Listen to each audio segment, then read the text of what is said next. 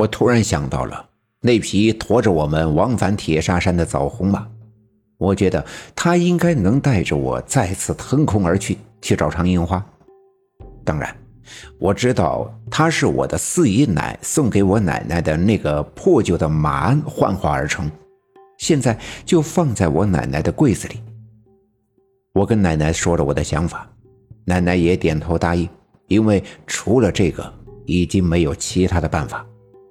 我奶奶转身来到炕梢，打开柜子，拿出那个马鞍，上面包裹的金甲蛇皮上的鳞片，辉映着从玻璃窗投射进来的下午的阳光，闪耀着柔软的光芒。可是，这个马鞍该如何才能变化成那匹能够腾云驾雾的枣红马？我和奶奶。前前后后、左左右右的仔细的把这个马鞍看了个遍，却仍然没有想到任何的方法。奶奶叹了一口气，说：“看来呀，这件事儿是可遇不可求的，还是算了吧。应该是我们缘分未到啊。”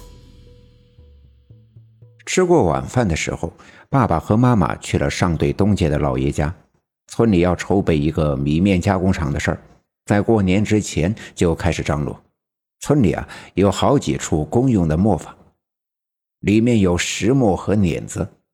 多年来，大家伙儿磨米磨面都是用这个公用的磨坊。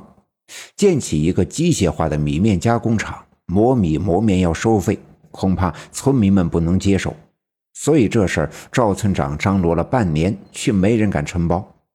不过，我老爷对这个米面加工厂呀有自己的看法。他觉得这些机械早晚会取代那些破旧老套的磨坊，如果承包下来，必然很有发展。所以今晚他找我爸爸妈妈去，便是商量这件事儿。于是家里只剩下爷爷奶奶我们三个人。这爷爷呀是个闲不住的人，整天拎着他的那把大镰刀，屋前屋后的干活儿。一会儿砍砍松草，一会儿剪剪树枝。年轻的时候给地主放羊种地，后来又给日本鬼子抓去当劳工。解放以后挨过饿，逃过荒，但无论怎样的日子都改变不了他喜欢劳动的本性。我站在院子里，望着西面山头上仅剩的那一缕橘红色的太阳的光，任凭它照在我的脸上。傍晚的阳光。已经没了日里的温暖。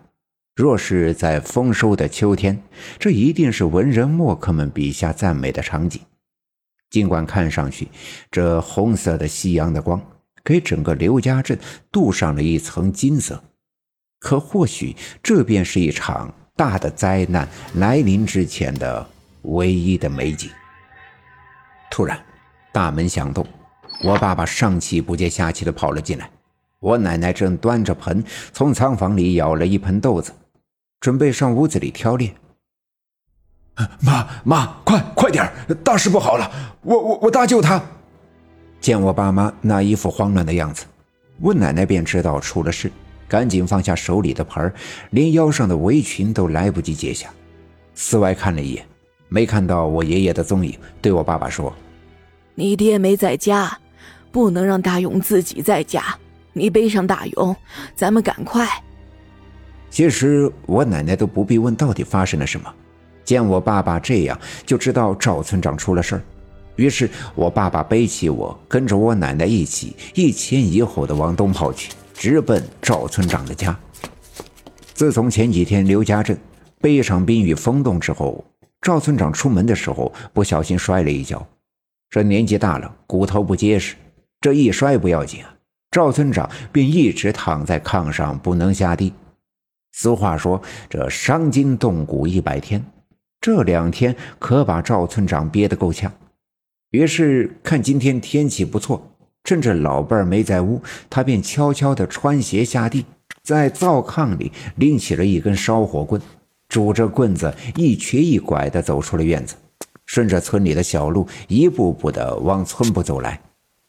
刚到村部的时候。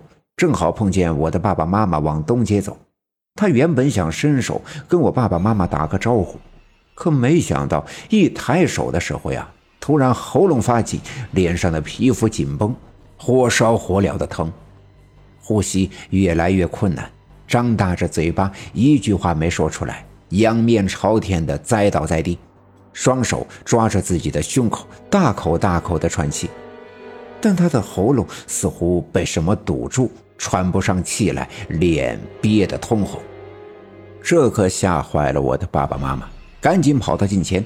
我爸爸见状。第一反应就是什么东西塞住了赵村长的气管，所以他才呼吸困难。于是他单膝跪地，伸手把赵村长给搬了起来，脸朝下，腹部垫在自己那个支撑着的膝盖上，用力地拍打着赵村长的后心。拍了几下，赵村长一阵猛烈的咳嗽，从嘴里吐出了一个褐色的东西。我妈妈低头一看，是一个坚硬的土块。吐出来之后，赵村长终于能呼吸了，紧闭着双眼，大口大口的喘气。我爸爸赶紧把他背起来，来到村部小分队的值班室，放在了那张单人床上。原本以为只是不小心被什么噎住，吐出来便没什么大碍，可没想到赵村长刚躺下，本集已经播讲完毕，感谢您的收听。欲知后事如何，且听下回分解。